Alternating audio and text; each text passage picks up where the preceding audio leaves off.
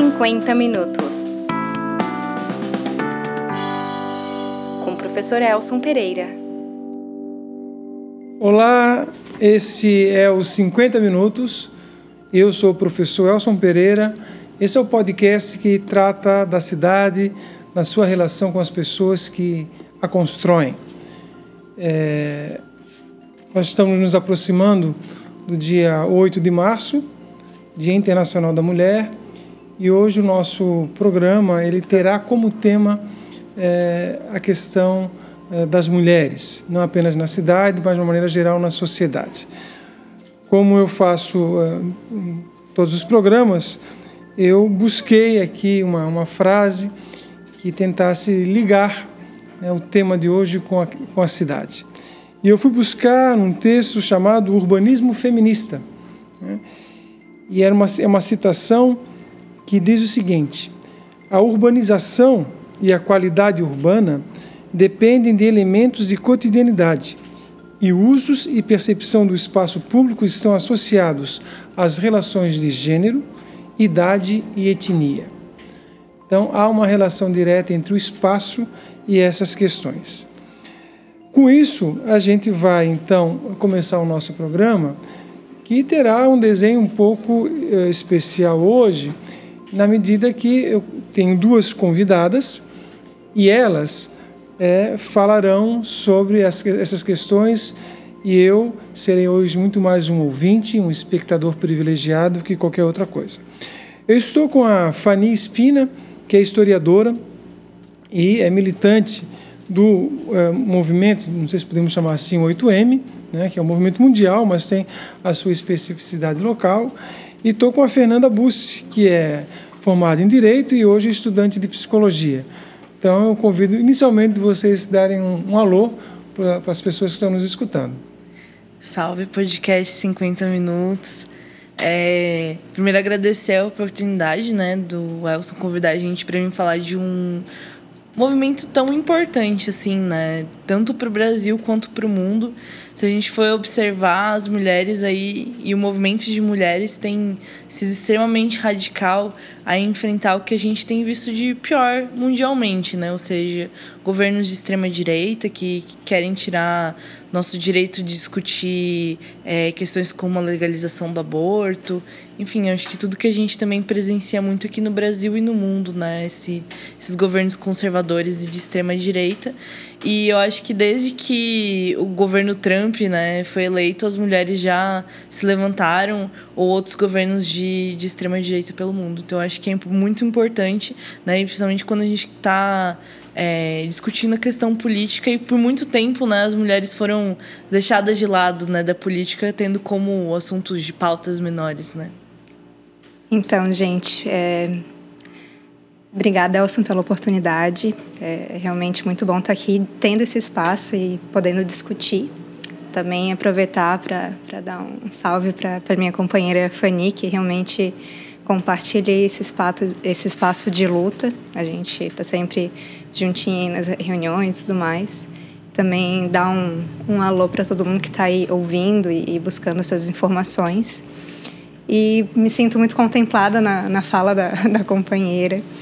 E, e, é isso, assim, é debater essa questão de forma, né, um olhar para um feminismo que está se propondo a realmente debater politicamente o espaço que a mulher tem hoje e que pode ter, né, avançar e realmente fazer uma construção uh, de dos espaços que uh, fomos colocadas e até onde a gente realmente isso é uma relação de poder e aonde mais a gente pode ou né construir a partir disso realmente é muito importante e dialogar com outras mulheres, né? Então aqui a gente traz as nossas lutas, mas também a gente, é, como faz parte de, desse movimento, tem outras mulheres e a gente vai sempre aprendendo e, e construindo como a gente constrói esse movimento.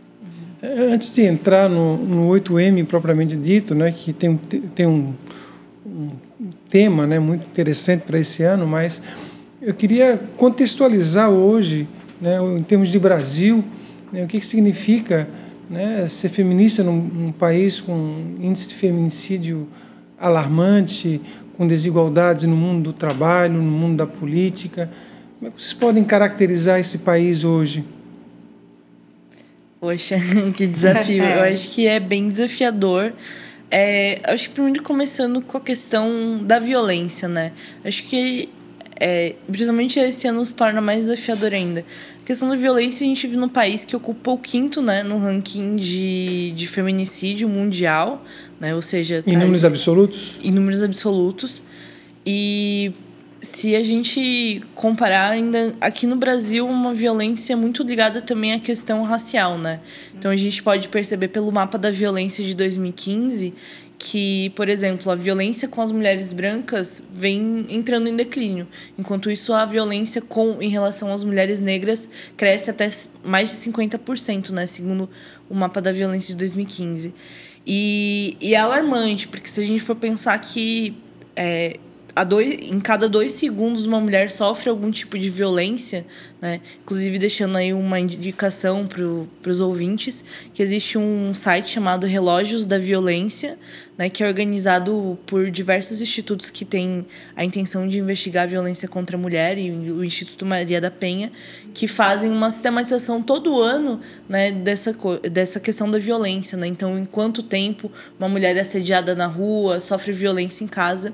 E hoje no Brasil, a cada dois segundos, uma mulher é submetida a qualquer tipo de violência. Isso torna alar- alarmante esse ano por quê? Porque a gente tem aí o governo né, que cortou completamente as, as verbas de, de combate à violência da mulher.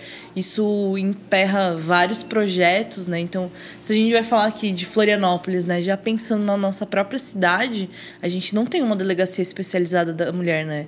A gente tem a Casa da Mulher Catarina, que é uma é, que eu não sei direito, mas acho que é uma ONG, né? Mas a gente tem apenas uma delegacia que trata do idoso, da criança, do adolescente e da mulher, onde não existe um atendimento especializado. E já sem verbas, né, é, destinadas a isso, a gente tem cada vez mais situações de violência acontecendo. E ela é muito alarmante a gente pensar nisso. E quando a gente pensa também na questão política, né, que eu acho que são as mulheres principalmente que garantem essas políticas, é muito ruim quando a gente pensa que no nosso país a gente tem uma subrepresentação feminina gigantesca. Né? É, a gente está dentro do grupo do G20, né, que são os 20 países mais ricos do mundo. O Brasil ele está em penúltimo lugar. Ele só perde para o Japão, que tem 2% de representação feminina. O Brasil é 5%. Eu vou até pegar aqui e confirmar os dados. Se... É, e aproveitando essa questão, também é importante falar que, assim, num senso comum, a gente acredita que violência é só violência física. E quando, na verdade, a gente está numa estrutura em que eh, existem micromachismos, toda uma estrutura de outras violências, que é a psicológica, as agressões verbais, a violência patrimonial, eh, entre outras, né, que estão bem descritas até em termos legais, mas socialmente a gente não fala sobre isso. A gente realmente associa com aquela agressão que faz o, o roxo e que tem que ser falada também. Mas, geralmente, quando chega nesse ponto de, de agredir fisicamente, é, já tem um histórico de outras violências de, e por outros atores também, de toda uma sociedade, e que acha que às vezes é só uma brincadeira, né? E também, assim, trazendo daí para um, um contexto completamente é, do nosso espaço, né? Quando a gente tem daí um deputado achando que é, um assédio é um direito, ser assediado é um direito de uma mulher e tudo mais, quando isso também é uma forma de violência. É né? uma massagem no ego, né? É uma massagem no ego. Não, isso, isso faz bem para a mulher. E não, não é. Isso é uma violência. Então, assim, é um debate que é importante, a gente tem que fazer. E, é, fazer o debate sobre os tipos de violência, sobre o ciclo de violência que às vezes as mulheres passam e, e tudo mais, para realmente, quando a gente cria a consciência é, de que isso ocorre, fica mais fácil de sair e ainda assim tem todos é, processos que permeiam realmente, que fazem muitas vezes dificultar, enfim. Então, é um debate que a gente tem que fazer com muita seriedade, que passa pelo campo realmente de politizar essa conversa. Né? Dá, dá para se dizer, é, certamente dá, mas eu queria que você comentasse sobre isso, que há uma naturalização da desigualdade e da violência contra a mulher, e essa naturalização é, parte, é, construída socialmente, evidentemente, uhum. né? ela leva a diminuir né, para muitas pessoas essa violência, é, diminuir em termos de, de efeitos, por exemplo, acha que uma piada é, ela não tem nenhum, nenhum efeito ruim, é só uma uhum. piada. O que, qual é o papel dessa, dessa naturalização, dessa banalização Sim. das diferenças? Não, é justamente por essa naturalização que muitas vezes é, mulheres se veem nessa, nessa condição, mas não percebem realmente é, que é uma violência e, e existe socialmente esse, é, essa permissão de realmente, não, é, não foi isso que eu quis dizer, não foi uma violência. E às vezes a gente nem realmente. É, e daí tem as questões até é, interseccionais, né? Tipo, às vezes tem os ditos ditados populares, né, uhum. que reforçam, de, ah, mas é, eu sempre falei isso, ou sempre foi assim. Mas isso reforça uma estrutura que está hierarquizando realmente, uh, né? Tipo, sujeitos acima e outros abaixo, no caso a mulher sendo subjugada. E, mas isso não é, digo, não é natural, né? É uhum. naturalizado, mas não é natural. Sim, é socialmente construído. Exatamente. Eu acho que é importante dizer que todas essas questões naturalizadas, né, do machismo, elas têm uma utilidade para o mundo, né? Não é à toa que, enfim, a gente concebe naturalmente que o objetivo final da mulher é se casar com um homem, ter filhos, cuidar de um lar, né? É, a gente entende que isso participe de uma rede que vai sustentar o mundo da forma que ele é, né? O mundo capitalista da forma que ele acontece. Porque se a gente não tem a mulher nesse, nesse local, né? Que muitas autoras vão colocar como trabalho reprodutivo, né? Uhum. É, então, se, se as mulheres é, não ocupar, as mulheres ocupam né, esses locais para poder exatamente dar vida ao capitalismo da forma que ele é, né? Então, ou seja, se a gente for pensar num trabalhador naquela época onde as mulheres ainda não saíam muito para trabalhar, é, ele chegava em casa e a manutenção toda da vida dele partia da mulher, né? Então ela cuidava dos filhos, né? Ela é, pensava na alimentação desse trabalhador. Então tem um local e também entender que o machismo, o patriarcado, ele surge também muito para para garantir a posse da propriedade privada. Então, do mesmo jeito que a mulher, por muito tempo na história, se entendeu como uma propriedade privada do uhum. homem, né? Tanto as filhas do seu, como propriedades dos seus pais, que arranjavam os casamentos por negócio, quanto também as mulheres dos seus maridos, né? O, se a gente for pensar em termos de legislação, o Brasil começou a autorizar mulheres a viajarem sozinhas ou a trabalharem por conta há muito pouco tempo. Isso foi regulamentado mesmo a partir da Constituição de 1988. Até então, a mulher precisava de uma autorização do marido para trabalhar, do marido ou do pai, ou seja, tutelada por algum homem para poder é, acessar o mercado de trabalho. Né? E, não, e também essas naturalizações servem né, para a manutenção desse sistema que, que oprime, mas também explora, né? A partir do momento que a gente coloca as mulheres e acha que o trabalho que as mulheres fazem para a sociedade é invisível, como o trabalho doméstico, por exemplo. E eu acho que é, o 8 de março, né, quando a gente fala muito nos últimos anos, tem levantado muito a greve internacional de mulheres, um dos objetivos é levantar e falar sobre esses trabalhos pequenos e microscópicos que as mulheres fazem, que são pouco reconhecidos. É, ou é invisível ou tem menos valor, né? Porque é. ainda é um dado de que mulheres ganham na faixa de 30% a menos 30%. em cargos. É. Então, assim, são essas Pro questões. mesmo cargo, mesma posição, o fato de ser mulher, a sociedade se dá o direito de Exato. pagar E ainda se você fala assim, ah, tem trabalhos que são iguais, por exemplo, usando a minha realidade, né, enquanto historiadora e professora também, a gente fala assim que, ah, é, se você for pegar num chão de uma escola é igual, mas se a gente for ver, a maior parte das mulheres estão onde? Nos ensinos mais precarizados, ou seja, tipo no ensino infantil ou também é, no ensino básico, enquanto os professores que ganham mais dinheiro são os professores de cursinho. Né? Inclusive, dentro do ramo da educação, existe essa questão do cursinho, que cursinho não pode ter professora mulher porque distrai o aluno. Sério? Já ouvi falar disso. Também já ouvi. Você vê questão de cursinho. E professores universitários, né? Se a gente for ver o, o prof, é, acho que o professor Elson, que vive a realidade da universidade, deve saber bem isso, que a maior parte dos professores são, são homens, né? Agora que essa realidade começa a se inverter, porque é interessante pensar que no Brasil, apesar de ter tanto machismo, a gente consegue reverter que hoje as mulheres são muito mais escolarizadas do que os homens, né? é um dado muito interessante da gente saber. Os homens seguem menos na vida é, escolar do que as mulheres. Elas têm uma persistência melhor e é, maior. E eu acho que isso é muito ligado à questão de conquistar uma independência financeira, né? Se ver fora da tutela de um homem ou da família. É, então, quer dizer, há, várias dimensões né, nessa, nessa discussão. A dimensão econômica, né, essa dimensão estrutural que a Fanny colocou muito bem do capitalismo, né, que ou seja, é uma relação sempre da história do capitalismo, da posição da mulher dentro uhum. do trabalho. Uhum. Né? Quando ela é necessária uh, para, como mão de obra, então há toda uma reestruturação do próprio capitalismo para que ela vá trabalhar. Enfim, é todo.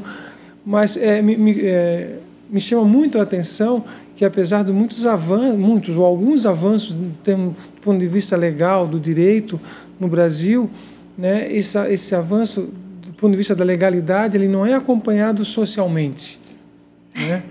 É, tem tem muitos limites ainda, tanto que existe um, um relato muito forte que, por exemplo, quando a mulher uh, já já é uma barreira às vezes ter a atitude de denunciar uma agressão e por todos esses motivos que a gente está conversando, né?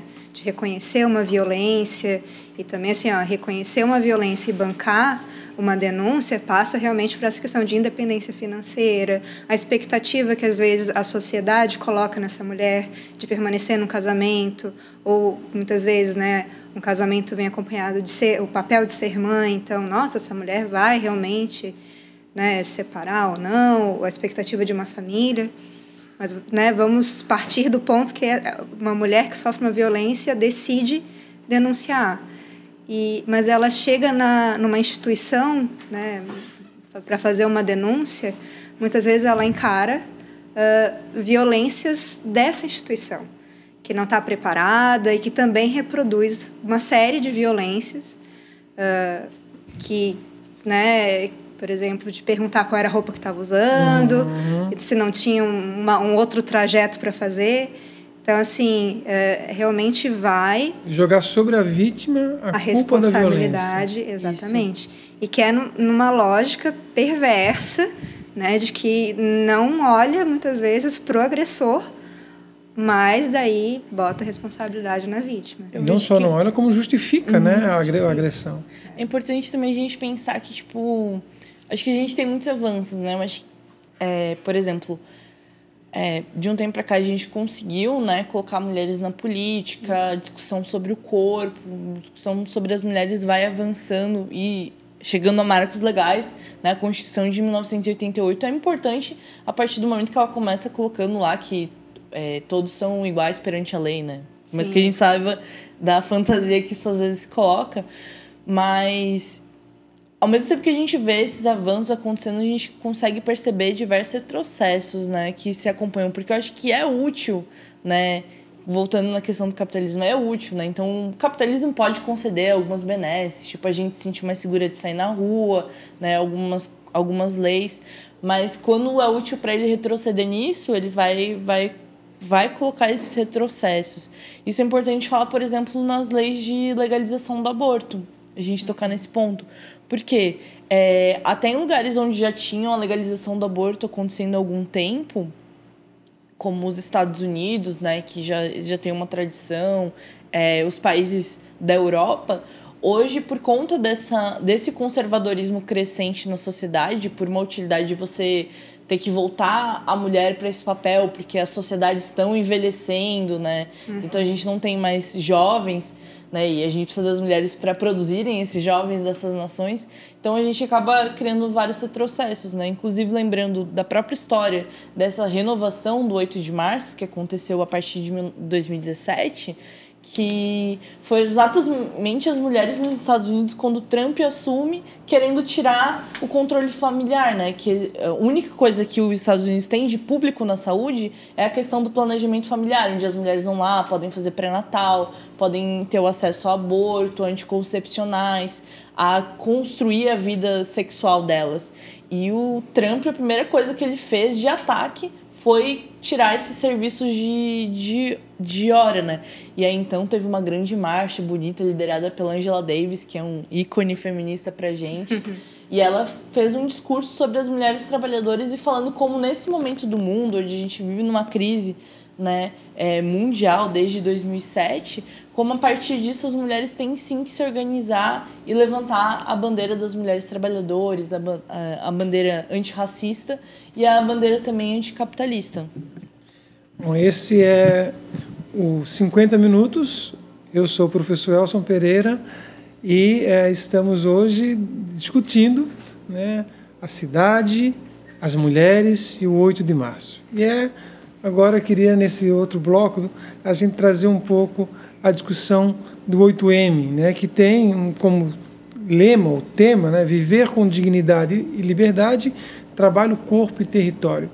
E na discussão da cidade, o território é um elemento super importante. Dá para se dizer, Fanny e Fernanda, que existem territórios proibidos às mulheres dentro da cidade? Com certeza. Com certeza. Eu é. acho que a cidade ela é um, um local hostil assim para as mulheres em diversos sentidos. Desde o ponto que quando a gente não tem uma rua bem iluminada, não tem canteiros bem aparados, né? Ou até quando a gente pensa assim é, nas comunidades periféricas, quando as mães não têm tranquilidade de saber se seus filhos vão voltar para casa, né? Eu acho que isso é importante a gente colocar. Eu acho que as cidades elas pouco se pensam, né, para as mulheres, né? Como o professor bem falou na frase início, né? Pouco se pensa na cidade para as mulheres e como circular. As linhas de ônibus não são pensadas para as mulheres, né? O combate ao assédio dentro do transporte público, apesar que haja, né, no, no transporte público aqui de Florianópolis, as placas denunciam assédio, assédio é crime, mas a gente sabe que tem pouca iniciativa de conscientização também sobre essas questões. Então a cidade é um local para mim, totalmente hostil às mulheres, né? É, sobre essa questão, até a gente conversava antes, que esse ano a gente está conseguindo realmente uh, ampliar um debate cada vez mais diverso, assim, para diferentes grupos de mulheres. É uma, uma coisa que a gente tem se proposto no, no 8M, nesse grupo, que são mulheres, né, mulheres negras, mulheres indígenas, mulheres trans, uh, travestis, trabalhadoras do sexo, mulheres com deficiência. E, isso, juntamente com, com o tema que a gente vai estar tá levantando esse ano, né, que fala de corpo, fala de território, fala de trabalho, fala de dignidade, fala de liberdade. E tudo não tem como pensar muito uma coisa sem a outra, né? Falar de a gente está falando de corpos quando a gente fala dessa diversidade, né? Mas a gente também fala de território quando a gente pensa uma cidade que tem ruas que não são acessíveis para pessoas com deficiência, para mulheres com deficiência. A gente também está pensando nesse corpo que não tem acesso a um território. Como é que fica? Fica invisibilizado? Né? Se a gente pensa numa mulher negra, como é que fica essa questão do território, uh, as mulheres trans e quais são os espaços que essas mulheres são colocadas e o pior, como é que isso afeta a subjetividade dessas mulheres? Às vezes, muitas vezes, a crença, e não só delas, mas, tipo, toda uma construção de uma sociedade é, de achar que o lugar de, de, de, determinados sujeitos, no caso dessas de mulheres, né, que é para ficar num espaço reservado. No caso, a mulher negra fica reservada na periferia, a mulher com deficiência fica em casa, porque a gente esconde a pessoa com deficiência, porque se não tem acesso, como é que vai circular, né? Uh, e assim por diante.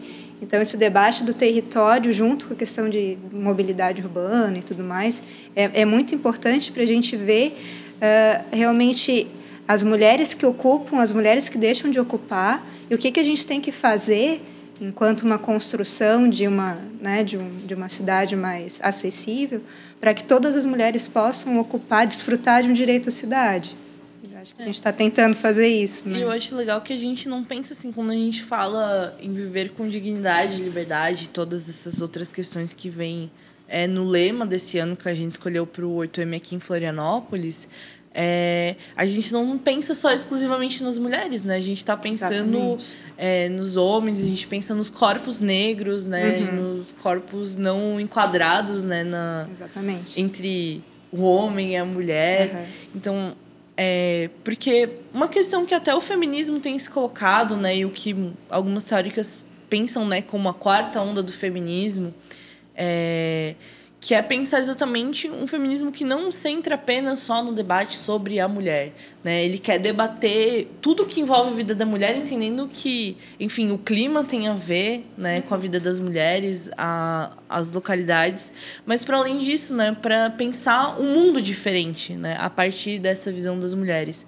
Então, pensa, quando a gente fala em todas essas questões, a gente não quer falar de uma exclusividade, assim, ah, nós estamos pensando a partir disso. Porque, na, na real, não. Se a gente for pensar até na questão do campo do trabalho, né?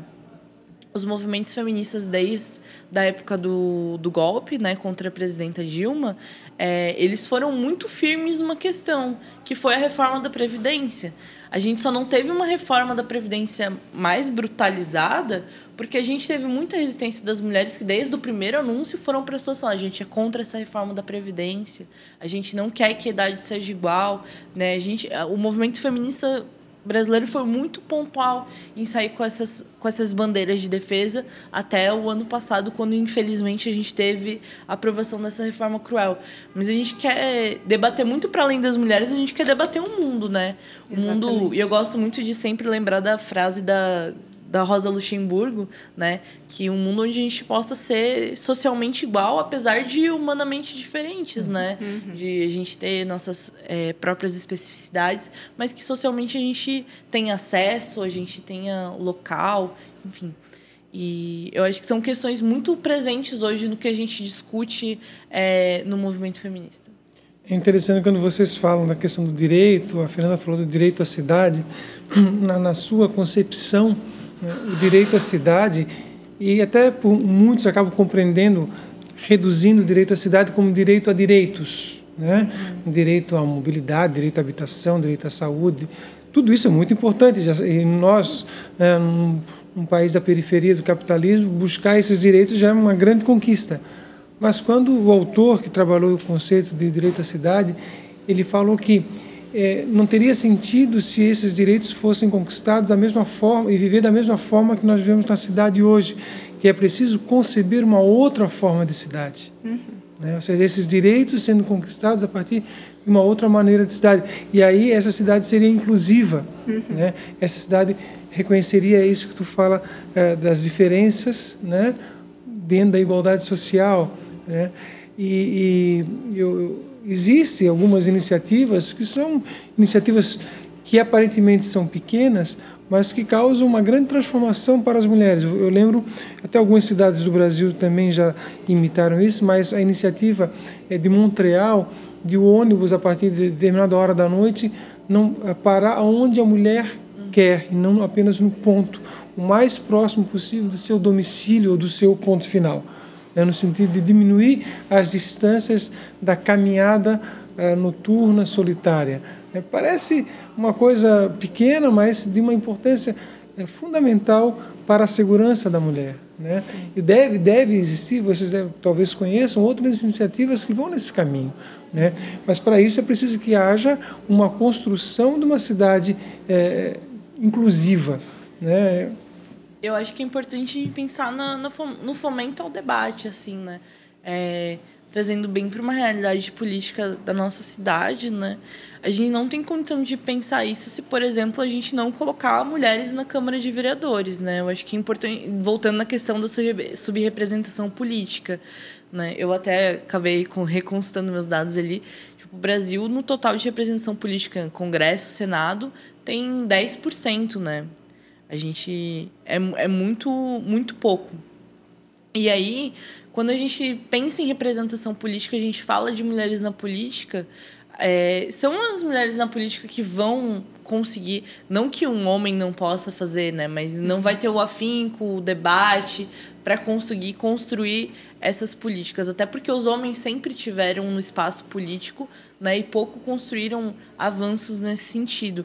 Então a gente precisa reforçar, porque enquanto a gente é, não tiver uma representação paritária ou próxima de paritária na Câmara, né, que a gente construa essas candidaturas de mulheres e, e essas representantes mulheres que vão representar nossos interesses, não, sei lá, apenas o interesse dos bichinhos, né? como acontece aqui, é, a gente tem que entender que não vamos conseguir na totalidade mudar, né? O movimento pode ir para a rua, pode, pode é, colocar suas palavras na rua, mas a representação institucional também é importante, né? Então pensar numa cidade para as mulheres também passa por a gente pensar na inserção dessas mulheres na política, que é um local que sempre foi muito é, proibido, assim, se a gente voltando ali falando Sim. que sempre o espaço da mulher foi colocado no privado, no quieto, no se você não tem opinião, você não tem uma mentalidade para para tomar essas decisões, né? Então, se a gente tirar a mulher desse local, ela pode e desconstruir isso também, né? Por, por exemplo, conheço muitas companheiras que têm vontade de ser candidata e tudo mais, mas pensam assim, pô, é a minha vida, meu trabalho, né? Como eu vou me financiar, é, enfim, a gente tem que dar suporte também. Eu acho que na Bahia, por exemplo, é, o 8 de março está discutindo a questão das mulheres na política lá também, né? De tentar eleger para a Câmara de Vereadoras né, uma boa quantidade de mulheres, enfim. Então, acho que passa também por isso, né, a gente pensar, né, politicamente, institucionalmente, uhum. como essas mulheres estão sendo representadas.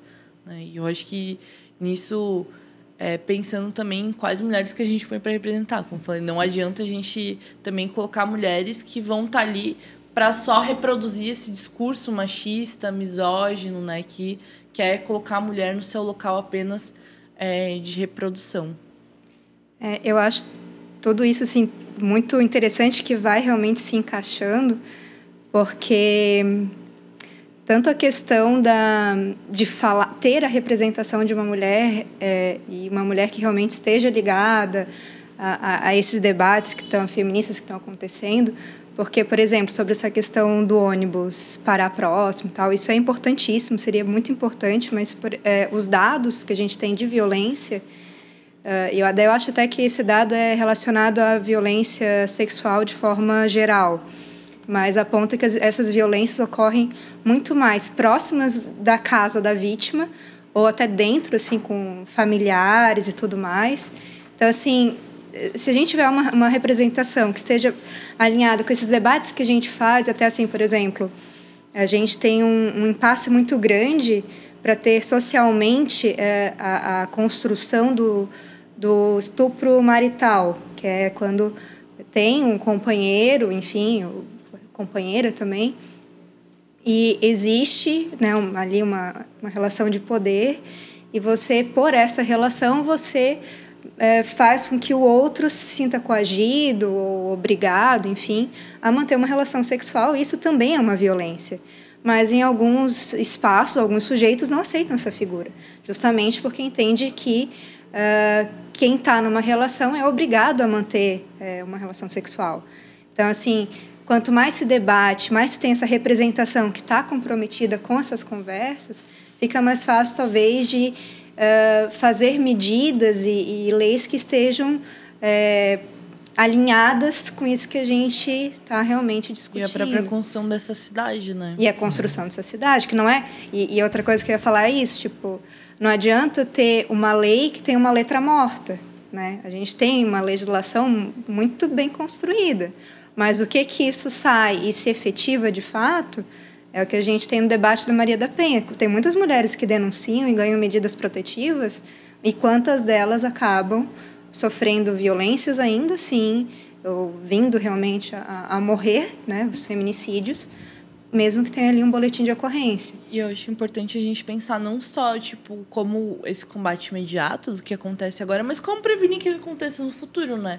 Nesse sentido, a gente tem uma péssima política no Brasil que é abolir todo o debate de gênero nas escolas, né? Que eu acho que isso é uma coisa que pode nos ajudar, inclusive, chegar no menino pequeno e fala, pô, isso não é legal, ou tipo, esse, esse papel que tu tá colocando as mulheres não é um papel próprio, ou por que que existe isso, né? Porque às vezes a gente acaba a, o, a gente reproduz o machismo, né? Exatamente porque a gente vive nesse contexto, as crianças crescem nesse contexto uhum. e se tornam adultos que compram essas falsas verdades, né? Uhum. Sobre a mulher ser inferior, né? Sobre a pessoa negra ser inferior. Então, se a gente tem né, a possibilidade de debater nas escolas gênero, né? Quando eu fiz até meu estágio de docência no curso de história, o meu debate foi a questão do gênero na escola e falar sobre o trabalho doméstico. Uhum. E a gente viu como foi importante a gente ali abordar essas questões. E hoje a gente tem uma legislação né, que cada vez mais caminha para a proibição desses assuntos, né? Uhum. E usando argumentos como ideologia de gênero, pessoas, ouvintes, ideologia de gênero não existe, né? Acho importante a gente ressaltar, é algo que a direita e os conservadores que criaram na mente deles para tentar falar que a gente quer destruir a família, o que a gente entende como homem e mulher. Não, quando a gente quer discutir gênero, a gente quer repensar, né, apenas essas relações, não apenas é, destruir.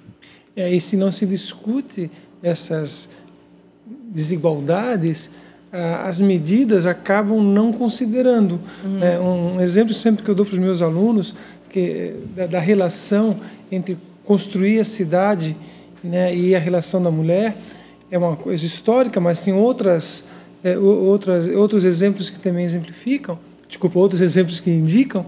É, nos Estados Unidos, quando se começou a construir os subúrbios, que as classes médias foram para, para fora da cidade, né, isso era no pós-guerra, então as famílias tinham um carro, né, e as crianças saíam com os pais, com o pai, o homem que ia trabalhar, e levava as crianças para as escolas.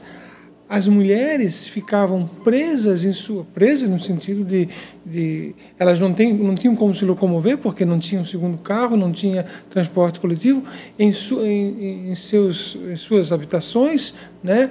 É, como que confinadas ao mundo doméstico sem qualquer possibilidade, ou seja, uma decisão né, do ponto de vista da, do território influencia diretamente na vida é, da pessoa que vai e muitas muitas pessoas, milhões de pessoas ficaram condenadas sua vida inteira a não estar integrada na vida da sociedade, na vida urbana, na vida da cidade por uma decisão é, aparentemente neutra. Não, as pessoas, as famílias agora vão morar é, no subúrbio, no, e no subúrbio americano é subúrbio rico, né? Então, é, isso é um exemplo que se reproduz quando um, um, um vereador né, que não tem a sensibilidade da discussão, porque não se faz mais a discussão, porque está cada vez mais restrita, né, de, de, de, aprovar determinada lei que não vê a repercussão disso na vida é, da mulher, né, e aí, como vocês falaram, da mulher pobre, da mulher negra, que isso tem uma relação ainda mais forte. Né. A, a, a Fanny é, tocou rapidamente ali que 2017 foi um momento importante nos Estados Unidos, no movimento feminista, depois falou de uma quarta onda do feminismo. Dá para a gente caracterizar um pouco a história do feminismo, assim? Com certeza. Posso? então, é, a gente entende assim, fazendo, vou tentar ser bem breve, né? A gente entende que o movimento de mulheres, assim, né? As mulheres organizadas, elas começam ali a partir da Revolução Francesa já, onde tipo elas participaram ativamente do processo revolucionário mas quando os revolucionários de fato conseguiram instituir, né, fazer as assembleias constituintes, elas foram deixadas de lado porque elas foram colocadas como elas têm que ficar sendo aparideiras dos novos filhos dessas, dessa nação nova, desse novo regime. Né? Então, aí elas voltaram atrás sempre, sempre houve esse debate. É, então, a gente fala que o surgimento do feminismo aconteceu a partir daí. E dessas revoluções chamadas as revoluções burguesas, né, onde as mulheres, porque daí você tem a declaração do direito universal do homem e do cidadão. Como se a mulher não pudesse ser cidadã, né, ela não pudesse fazer parte desse, de, da ascensão a esses direitos. Então a gente vai ter esse momento do feminismo que vai começar a crescer, elas vão começar a se questionar, e no final lá do, do século XIX, né, em 1880, elas vão começar a se organizar mais para pedir direito ao voto, né? Então a gente fala que a primeira onda do feminismo vai se dar bem nesse, nesse aspecto da democracia, né? Então com o surgimento da, da democracia como a gente entende hoje na Revolução Francesa e também para se organizar e falar não, a gente quer votar, a gente quer participar desse movimento também. E a partir disso tem um momento do feminismo, elas vão se colocar nisso e o que a gente vai falar que é um feminismo muito voltado às mulheres burguesas, né? Porque elas vão vir discutir direito ao trabalho, né? Mas as mulheres já está, as mulheres pobres já trabalhavam, né? As mulheres negras o, a, o não trabalho para as mulheres negras nunca foi cogitado, né? Elas sempre foram exploradas nesse sentido. Então era um movimento mais ligado às mulheres burguesas. E ali, no começo dos anos 1900, né, com as organizações das internacionais comunistas, a gente tem uma discussão de mulheres mais voltada à questão do trabalho, pensar nas mulheres trabalhadoras, pensar nas mulheres pobres, né, que eu acho que tem o seu ápice ali na Revolução Russa, em 1917, onde em 1918 a gente vai ter a primeira constituição mais avançada do ponto de vista das mulheres e construída por, por essas próprias mulheres, né? Acho que a gente que é do campo de esquerda, a gente tende a invisibilizar muito figuras como Alexandra Kolontai, né, como a própria Rosa Luxemburgo, é, a Krupskaya, que era companheira do Lenin, que foram teóricas e elaboradoras né, sobre a questão é, do, do feminismo. A Clara Zetkin também, lembrando dela agora. Então, a gente vai ter esse momento onde a gente vai ter a primeira constituição mais avançada no ponto de vista das mulheres. Vai legalizar o aborto, o divórcio, vai despatologizar as relações homoafetivas, por exemplo. Então foi muito positivo nesse sentido. E além de descentralizar o cuidado doméstico, né, onde vai ter as lavanderias e restaurantes públicos para não ser uma atividade apenas das mulheres, né, as creches públicas, porque daí você compartilha essas demandas da, com a sociedade no geral. Então a gente tem esse movimento de mulheres trabalhadoras. E aí a partir disso, né, quando degringola a a questão da revolução russa, né, com a ascensão do Stalin, essas políticas vão ser deixadas de lado. Mas as mulheres sempre muito ativamente debatendo e criticando isso. E depois a gente, já no começo do século, a gente vai ter um feminismo mais existencialista, né, com a Simone de Beauvoir, que ela vai, elas vão começar a entrar mais nessa, nessa, nesse olhar que daí a gente vai caracterizar a segunda onda do feminismo, né? Elas vão começar a tentar voltar atrás e filosoficamente também entender esse lugar da mulher, o que está dado isso é a segunda. E a terceira onda que a gente fala que vai é, avançar ali do, do pós-guerra, né? Principalmente dos anos 60 até os anos 2000, que vai ser vai ter várias correntes do feminismo acontecendo. Então a gente vai ter o feminismo radical, né, que por muito tempo foi uma referência de feminismo e entre outros e dentro dessas diversas expressões, aí chegando nos anos 1990 com o movimento punk, Hot Girl, enfim. Só que são movimentos que pouco debatem também a estrutura da sociedade. Então a gente hoje a gente chega no que muitas autoras classificam como uma quarta onda do feminismo, muito localizado por esse movimento feminista que vem de enfrentamento ao conservadorismo. Por quê? A gente, no final, no, a partir dos anos de 1990, né, com o final da guerra, a gente começa a conceder esses direitos às mulheres, elas começam a ascender mais politicamente. É, existem algumas concessões que agora, com a crise voltando a um novo patamar de crise, vão, como eu falei, vão ser direitos retirados. E aí, a partir de, de 2017, a gente tem uma grande convocação da Greve Internacional de Mulheres, né, que foi feita a partir dos Estados Unidos, assinado por, pelas companheiras da Espanha. E também. E isso vem muito porque no mundo já tinha várias conjunções de movimentos. Então, por exemplo, se a gente for pensar que a gente tinha o um movimento Niuna Menos aqui na Argentina, que foi que surgiu graças é, por conta, né? Graças não, por conta é, de um acontecimento muito triste que foi um estupro seguido de um assassinato de uma ativista feminista na Argentina e a partir disso que elas foram reivindicar a lei de feminicídio. Aqui no Brasil, por exemplo, a gente teve a Primavera Feminista, que foi quando as mulheres no Brasil se levantaram contra o Eduardo Cunha, que era presidente do Congresso, e ele queria retirar o direito ao anticoncepcional. E foram seguindo essas diversas ondas. Na Espanha, uma tradição muito grande de mobilização de rua. Então, em 2017, as mulheres americanas, argentinas, hispânicas fizeram esse chamado para as mulheres no dia 8 de março construir uma greve internacional de mulheres. Pensando não só no aspecto do trabalho formal, mas também pensando no aspecto do trabalho doméstico, né? nesse trabalho reprodutivo. Então, é mais ou menos esse contexto. E pensar numa quarta onda do feminismo também passa necessariamente da gente pensar é, no ecossocialismo, na importar, pensar na importância das pautas ambientais, porque se a gente for pensar que é, são as mulheres que estão lidando de, lidam mais diretamente com as causas né, de enchentes. Acho que o Brasil tem vivido uma onda de enchentes muito grande. Se a gente for pensar na própria questão de Brumadinho, né, foram as mulheres viúvas que tiveram que lidar com aquele dor e com a reconstrução daquela cidade. Tá. É, e, enfim, então uhum. a gente também tem que pensar no anticapitalismo, porque a gente só vai conseguir dar fim ao problema, aos problemas concretos da vida das mulheres quando a gente conseguir superar o capitalismo como modo de vida, como algo que organiza a nossa vida.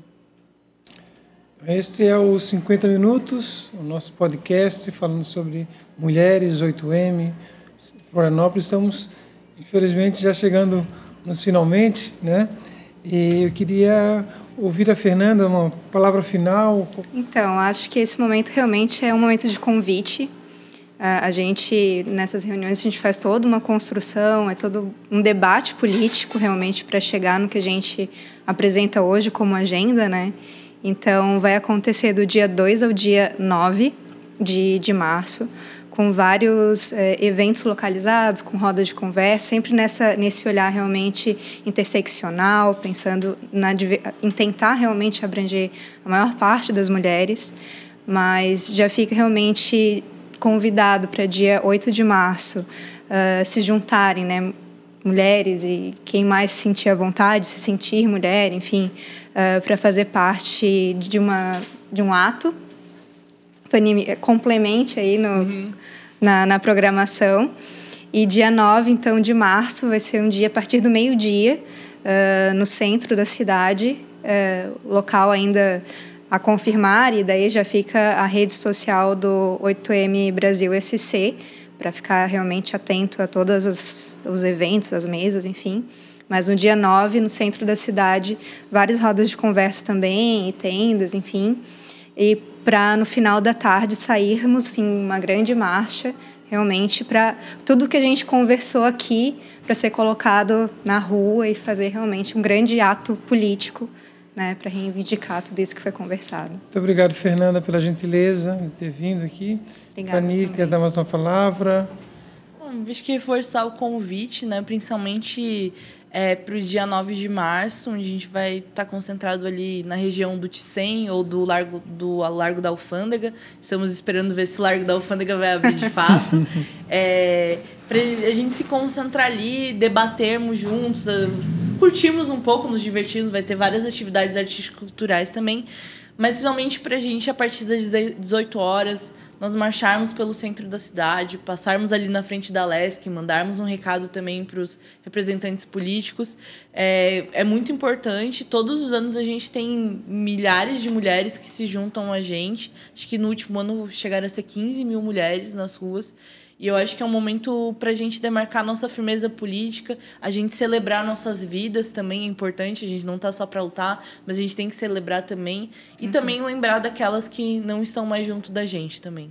É, e só para lembrar que o 8 de março vai além dessas manifestações, mas convidar as mulheres, todo mundo que, que se sente mulher, para fazer parte da construção desses atos, como eu falei que a gente faz, mas para também juntar e somar força para construir os próximos, né?